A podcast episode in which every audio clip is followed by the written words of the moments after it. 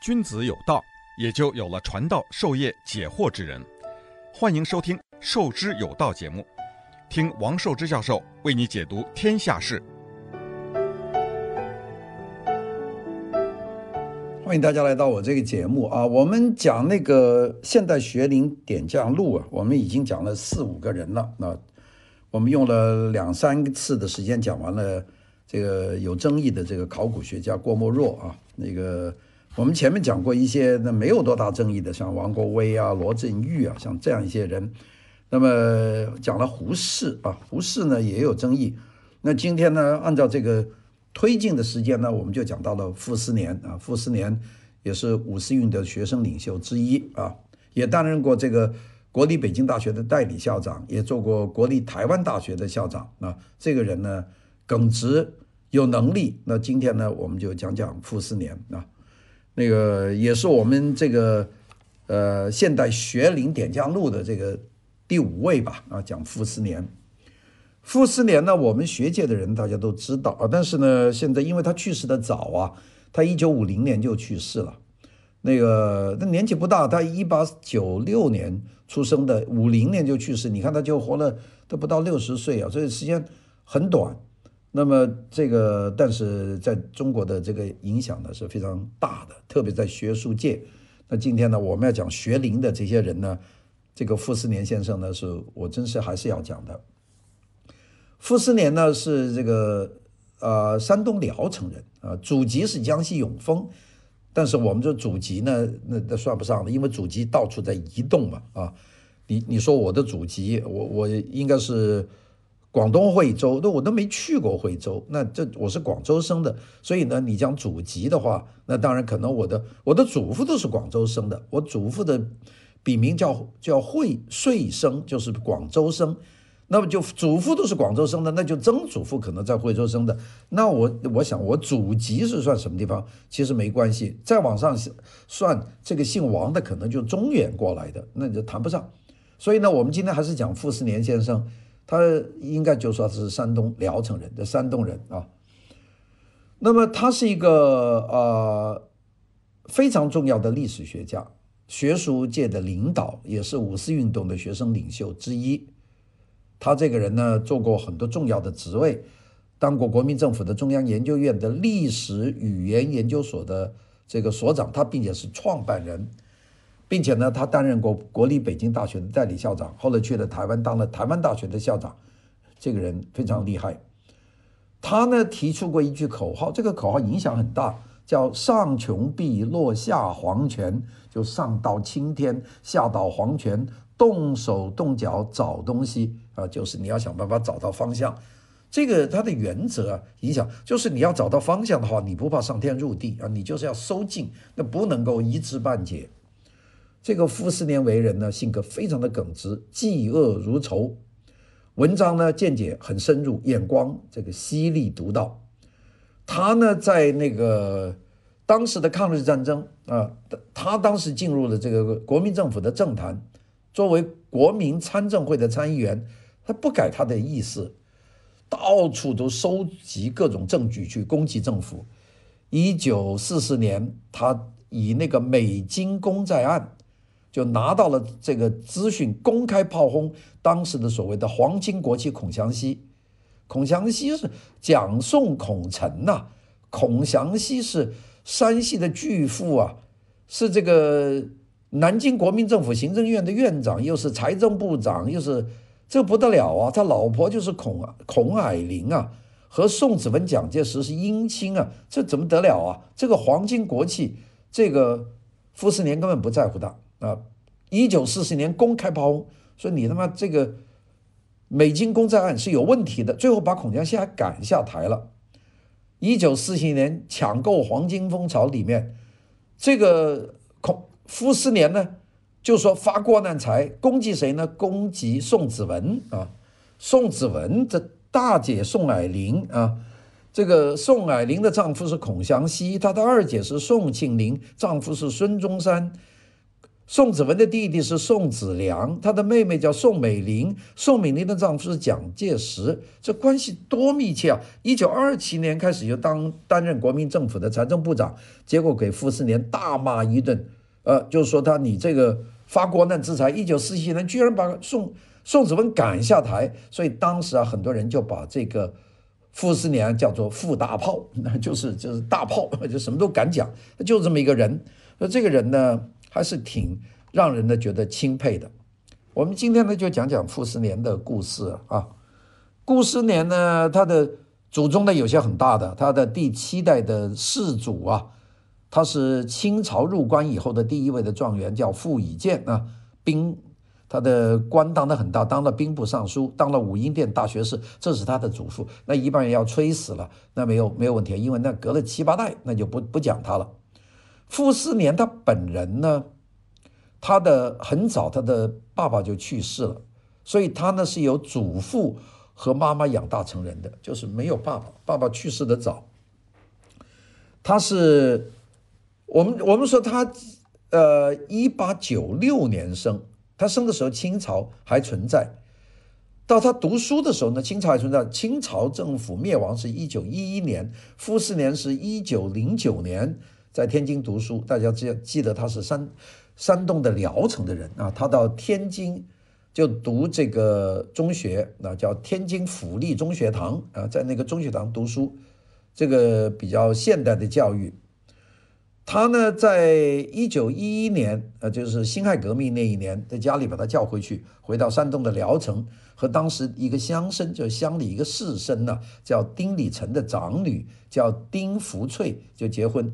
你看，我们讲胡适也是奉母成婚，郭沫若呢也是奉家里订婚，还结了婚五天就跑了，就是这样。其实当时这个封建婚姻呢，就是挺糟糕的，就是父母啊，就就是基本上就跟你定了，你非结婚不可。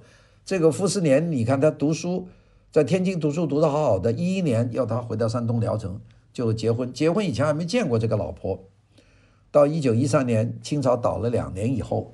这个傅斯年就考进了北京大学的预科，他四年考试，就一三、一四、一五、一六，他这四年的考试都是全班第一名。这傅斯年书读得好啊。那么到那是北京大学的预科，一九一三年上的，到一九一六年他就进了北京大学，他就是预科读完了进北京大学，好学生。到了一九一八年的春天和夏天之交呢，他就和另外的二十几个人呢组织了一个一个会社啊，其中一个大家知道很出名的这个罗家伦，罗家伦是五四运动的这个命名者。为什么有个五四运动就是罗家伦教的？罗家伦是一个浙江浙江人，他是绍兴人啊。那么教育家、历史学家，这罗家伦，我们以后会讲他的。还有一个叫毛之水，这也是。这个五四运动的重要的这个推动者啊，这是也是浙江的衢州人啊，也是一个北京大学的教授，后来到了台湾当台湾的台湾大学的中文系的教授啊。这个几个人就是傅斯年、罗家伦、毛之水这二十几个人呢，就组织了一个一个会社，这个会社叫新潮社。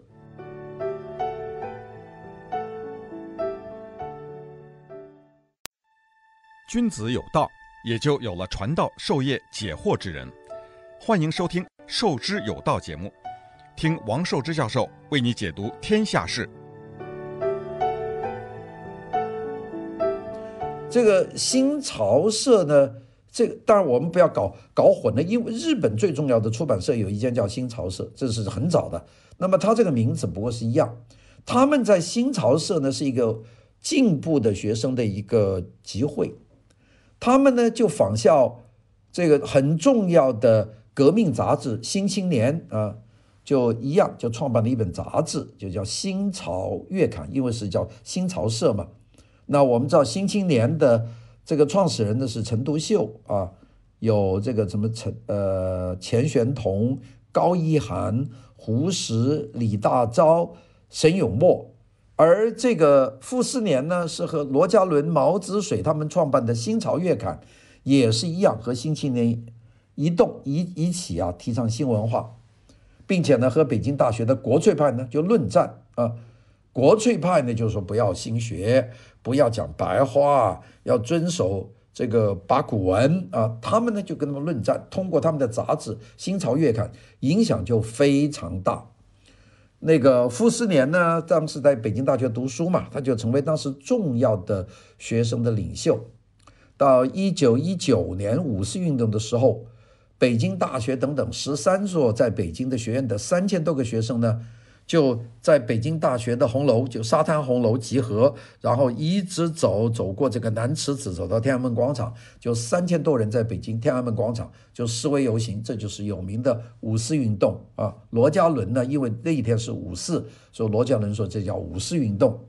那个扛当总指挥扛着大旗走在游行队伍最前的是谁呢？就是这个傅斯年。所以傅斯年呢是左翼学生的一个重要的领袖。傅斯年北京大学毕业了，他就到欧洲去了。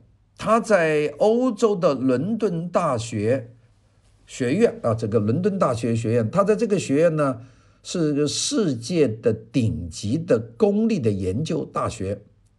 也是伦敦市的第一的第一所的高等学府，这个学府呢了不得，他在主流世界大学排行榜上，在全球前二十名，英国的前五名。伦敦大学的这个这个学院，它这个叫呃，这个 London University 嘛，它这个叫 College of London University，是伦敦大学的学院。他呢在那里读了三年半，英文学得很好，并且研究已经全部会了。你看他扎扎实实北大的基础，北大预科四年第一名，进入北大全部读完，举大旗领导五四运动，然后又到伦敦大学学了三年半，差不多四年，就英文学得很好，扎扎实实研究功夫，然后再到柏林大学，到柏林大学是德国最好的大学之一啊，这个柏林大学，这个。德国的首都柏林四所公立大学最古老的一个就是柏林大学。这个学校是一八零九年由当时的普鲁士王国的文教部长这个洪堡特他们来成立的，叫柏林大学。一八一零年秋天就开学，辉煌的大学，世界顶尖的学府，也是欧洲顶尖的大学。你想，这个傅斯年，伦敦大学三年半，柏林大学再读两年。大部分时间研究什么呢？一个研究实验心理学啊，一个研究自然科学。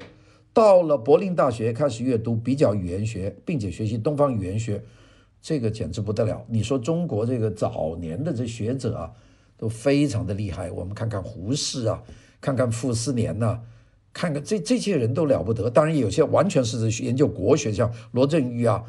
王国维啊，像郭沫若，那就是日文呐、那也是不得了。学医学医已经学完了，这帮人都不是这种，就不是等闲视之之辈啊。我现在看有些，哎呀，呃，著名的学者，你看就一一共在外国就读学三三两年，就这么一个东西，呃，国内的这个根基还不好，跟他们那一代人比呢，就差得太远了。好了，我们就讲这个傅斯年在伦敦大学。这个学院研究三年半，然后又到柏林大学又学了两年，这样都学完了就回来了。好，这个到了一九二六年的十月份，这个傅斯年呢在柏林，他就知道北伐成功了，北伐打到上海了，他呢就回国了，觉得这个本来国家乱嘛啊，现在可以回国啊，这个为国服务了，他呢就接受了邀请，这个就去当了广州的中山大学。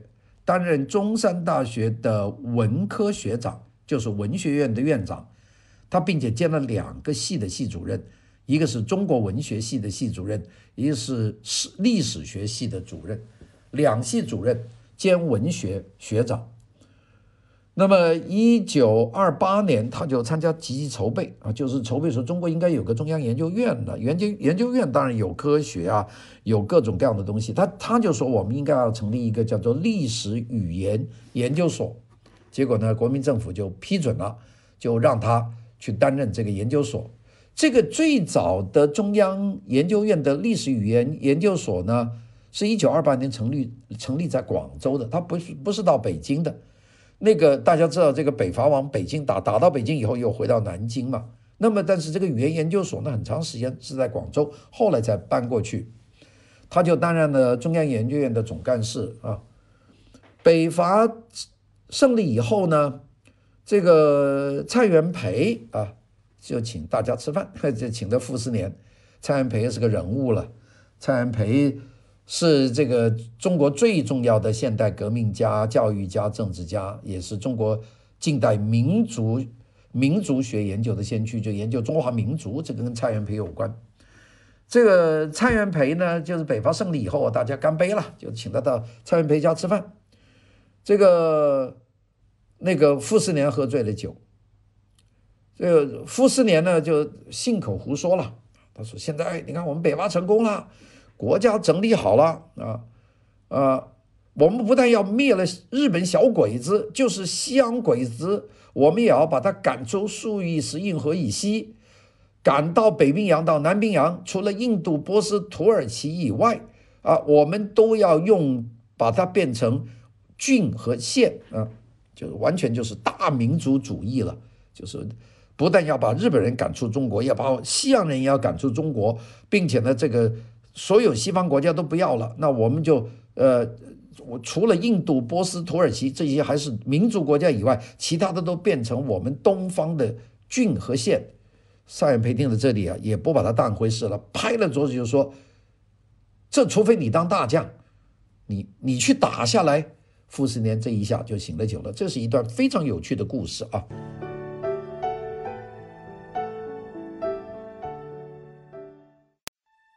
君子有道，也就有了传道授业解惑之人。欢迎收听《授之有道》节目，听王寿之教授为你解读天下事。我们讲过这个，呃，傅斯年先生呢，是奉命成婚，他成婚很早了。我们知道，一九一一年就派他回辽。家里把他叫回这个山东聊城，和乡绅丁礼成的长女叫丁福翠就结婚。那么这个结婚两个人就没在一起，因为这个结婚一两年，一九一三年这个傅斯年就考进北京大学预科，然后就在北京大学一二一九一六年进入北京大学，呃，一九一九年参加五四运动，一九二零年在伦敦大学去读研究生。又到柏林大学，我全部在外面，然后又回广州，就没有这个跟太太。那么他一九三四年的夏天，当时傅斯年三十四岁，他就和原配就是丁福翠就离婚了。他跟胡适不同，胡适就是一辈子就是那个婚姻。郭沫若呢就在外面结了婚，但是没有离婚。那个太太呢就当了个守活寡。这个傅斯年呢就是离了婚啊，离了婚。那么他后来呢？他在一九三四年，他再结婚，就和他的同学郁大维的妹妹叫郁大彩在北平结婚啊。这个是他自己找的，所以很喜欢。到一九三五年的九月十五号，他就生了一个儿子啊，叫傅仁轨啊。这就是这样。那个傅斯年呢？这个我刚才讲的，他这个职人呐，一九四四年，当时还在重庆啊，开这个参政会。他就站起来跟行政院院长孔祥熙发难，他就说孔祥熙啊，你这个行政院院长啊，贪污舞弊，你你是皇亲国戚，那个这个事情搞大了，因为孔蒋宋孔陈嘛，四大家族，这你搞到这个家族去了，这个大家拿他也不该怎么办呢？他是个大学者啊，所以蒋介石呢就请这个傅斯年去吃饭。呃，蒋介石就吃饭的时候跟他说：“你信不信我？” 傅斯年说：“我绝对信任。”呃，那个蒋介石说：“那你既然信信任我的话，你就应该信任我信任和我任用的人呐。那你怎么骂孔祥熙？意思就是这个意思，没说孔祥熙啊。”呃，蒋介石说：“你你既然信任我，那就应该信任我所任用的人啊。”傅斯年呢，跟蒋介石不客气说。委员长啊，我是信任的。至于说你说你信任，信任你就应该信任你任用的人，那么你把我脑袋砍了，我也不能这样说。这个可是一条硬汉子啊！一九四七年的二月十五号到一九四七年的二月二十二号，这个傅斯年写了两篇文章啊，他写了这个宋子文的失败和。这样的宋子文非走开不可，就是宋子文你的滚台滚蛋下台，就写文章批判行政院院长宋子文。他这个文章直接写说，自从抗战以后啊，所有发国难财的人，究竟是谁？哪些人？照客观观察，套购外汇和黄金最多的人，就是发财最多的人，就是点名了宋子文，就是从抗战开始，你就要发国难财，你搞这么多钱，你就是贪污枉法，最后搞得宋子文下台。他搞了两个人呢，他把孔祥熙搞下台，把宋子文搞下台，这就是傅斯年啊。这个人呢，不但是个大学者，也是个了不起的。那个呃，抗日战争后期呢，日本战败已经决定了。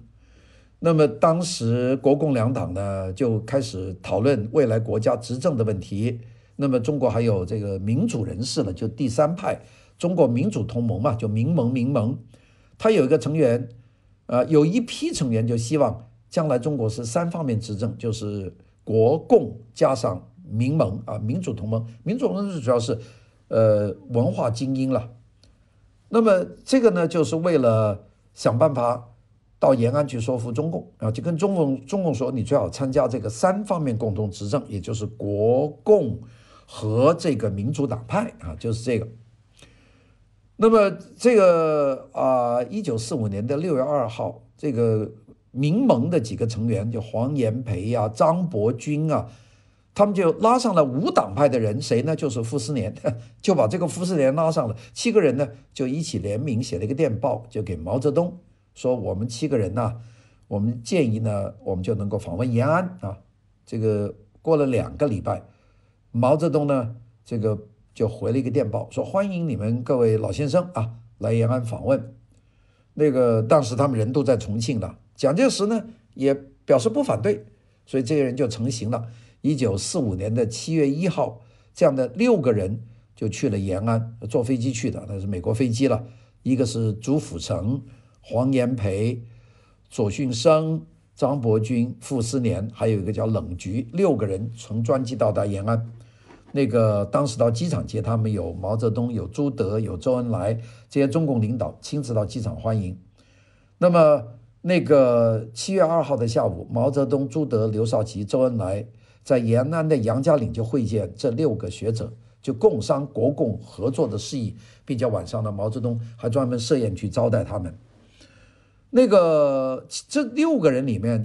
这个朱辅成呢是老国民党的党员，就是孙中山那个时候在广元，这是其中的一个。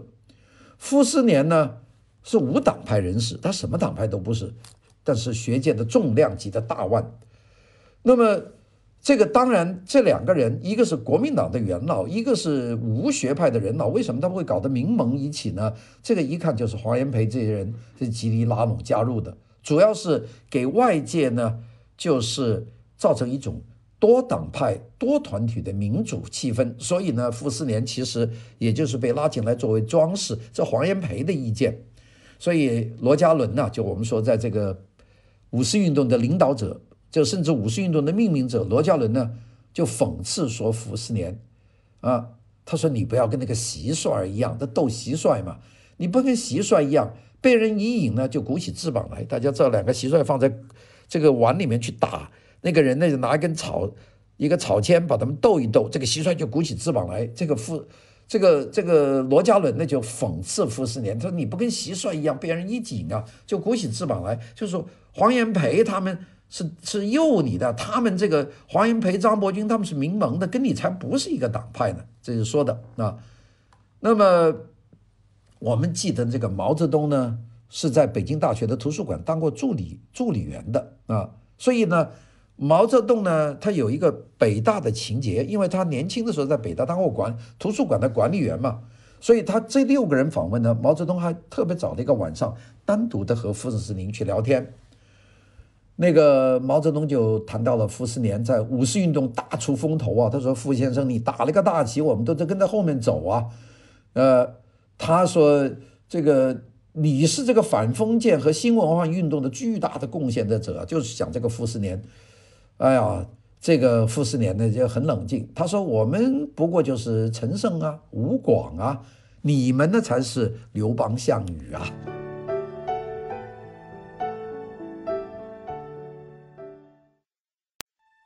君子有道，也就有了传道授业解惑之人。欢迎收听《受之有道》节目，听王寿之教授为你解读天下事。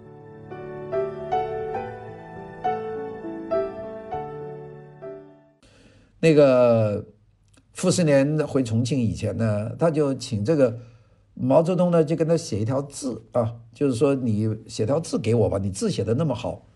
毛泽东呢，马上就跟他写写了一个便签。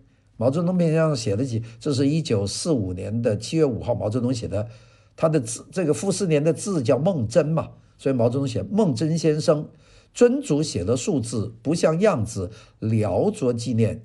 今日闻陈胜吴广之说，未免过谦，故续唐人诗以广之，敬送吕安。毛泽东，毛泽东就说：“你今天讲我是陈胜吴广，这你是太谦虚了。你是个大家呀，呃，我字也写得不好，我就写几个字送给你，呃，你就留作纪念吧。啊，写的这首诗呢，是唐人的一首诗，叫做‘竹柏烟消地叶虚，关河空锁主龙居。’”坑灰未尽山东乱，刘向原来不读书。这个后面提的是唐人宋史一首，书承孟真先生毛泽东，这个对他可是了不得啊！到七月五号，这个访问团的六个成员呢，坐飞机离开延安回重庆。那么，所以呢，和同行的读者不同，他呢事实上是对毛泽东他有不同的这个看法的。他回回来啊。和这个中央大学的校长罗家伦几次说，他说延安的这个作风呢，这个这个其实是是有他自己觉得有些问题的，就是说看起来他有他的松的一面，其实很紧啊。他就跟罗家伦讲，那么傅斯年就说：“哎呀，这个不过这样，当然在当时讲法很多了。傅斯年呢，他认为毛泽东是宋江啊啊，就是宋江这一这一类的。”那个傅斯年晚年呢，他还去过这个大礼堂，当时礼堂上写了很多送送给毛泽东的锦旗。这个那个傅斯年呢，就看了那么多锦旗的，他也就看一眼，就属于这样。傅斯年的这个人呢，事实上是个非常特别的一个学者啊。好，我们就讲傅斯年到一九四五年五十岁了啊。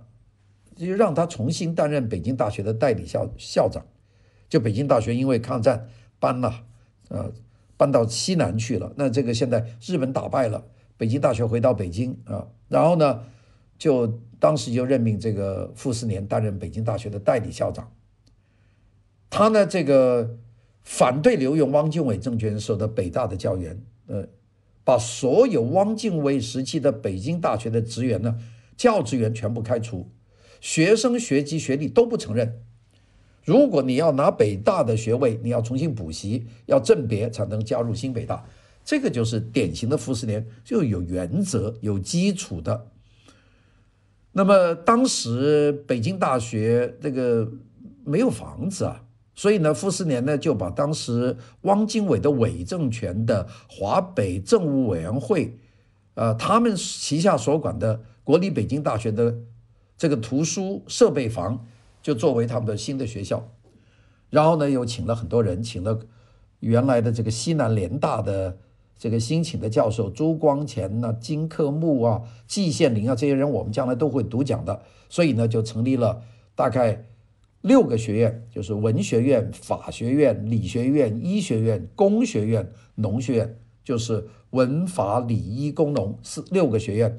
还有文科研究所啊，这个研究所里面请了像陈寅恪这样的一些伟大的这些学问家，就成立了这个国立北京大学，并且呢邀请朱光潜就是去担任西方语文学系的西就西语系，文学院在成立东方语言文学文学系，就请从德国学这个梵文的这个季羡林就回来当主任，那么。季羡林和金克木一起教梵语，教巴利语，教马坚这些这样的人。呃，马坚这些人呢，就教这个阿拉伯语啊。那么中日战争以前呢，周作人创办的东方文艺学文学院呢，就只有周作人，就是鲁迅的弟弟周作人是教日语，因为周雪人周作人嘛，就日本时间长了，还娶了日本老婆，那么这个基本上就停办了，因为这个傅斯年不用汉奸，这个是出了名的，并且呢，各个院院长用了汤用彤、周炳麟、呃饶裕泰、马文昭、马大猷、郁大拔那。呃，他呢就是，他对这个伪政府的北大，他非常的反感。他说呢，有一件好事，就是北京大学呢没有多大的损失，就是整个抗战期间呢，很多地方都打得破破烂烂，但这个国立北京大学虽然在伪政权呢，他没有损失，特别呢还添了好些新书啊。那么他自己的老师做过他的老师是周作人，那周作人的那个日本语专业呢，就停办了，那么就重新呢，就返聘周作人呢，就是在这个东方语言系去教书啊。这个，呃，但是他不想用周作人，就是努力的要清算周作人，就认为他是个汉奸。那个周作人后来写了很多的文，很多的文字啊，对夫，对这个傅斯年是怨有怨气的。那你看周作人写的一一首诗，呃，就。写这个叫“仓促骑驴出北平”啊，我仓仓促促骑了一个毛驴就出了北平。新朝余响九霄沉，当时大家一起办这个新朝月刊，这个余响都已经消沉了，啊，平君甲载登来来了，西上巴山作义民，呃，你就把我赶赶出去嘛，啊，逼我走走投无路嘛。有些甚至点他，次有齐鲁民，就是有个山东人啊，就是就讲他的周作人写的东西啊，可可是就是骂这个傅斯年，傅斯年不管了。到了一九四六年，傅斯年当了一年的这个北京大学的代理校长，他就不干了，他就交给了在美国的这个回来的胡适，他就不干了，就傅斯年。傅斯年呢，这个是。后来去了台湾啊，这到了台湾呢，他也是非常坚决的反对这个国民政国民党政府的很多的事情啊。那个呃，质疑改革，在台大改革的声音啊，他在台湾大学当了台湾大学的校长，在台湾大学呢，他也是硬打硬拼啊，啊，什么都赶上。那么对台大呢，是做了很多的这个工作。那个这个在台湾的事情啊，这个非常的。非常的这个极端，这个台湾的警备总司令这个彭孟吉啊，就警告他，你你你再这样的话，我我我要抓学生的了。那那个傅斯年就顶这个警总的总司令，就是说没有证据，你不能随便进学校有呃有抓学生，你就是顶过去。所以这个这个是一条汉子啊。傅斯年的年纪不大，五零年就高血压，医生说你不要吃那么多盐，不要吃盐，又不要吃肉，不要荤腥，他也有胆结石。那么他是在一九五零年的十二月的上午，在台湾省议会，他由于答答答复这个教育行政咨询的时候太激动，突然间患脑溢血，就在现场倒下来，死的时候只有五十五岁。这个。当时骂跟他对骂叫国国基啊，国国基也是个大炮，这个台东人啊，屏东人，这个所以呢，台湾当时有个说法叫国大炮骂死傅大炮，傅大炮就是傅斯年，把他骂死了。这个傅斯年呢是个了不起的一个学者啊，这个他做的研究呢，主要是研究语言学。他比方他的有的作品啊，《周颂说》《大东小东说》。论所谓五等爵、江源、明清史料、伐刊立言、遗下东西说，它都是这个研究古代的历史的。这有傅斯年，傅斯年一个非常的一个直的一个人啊。这个我们今天呢就讲到这里。好的，谢谢各位。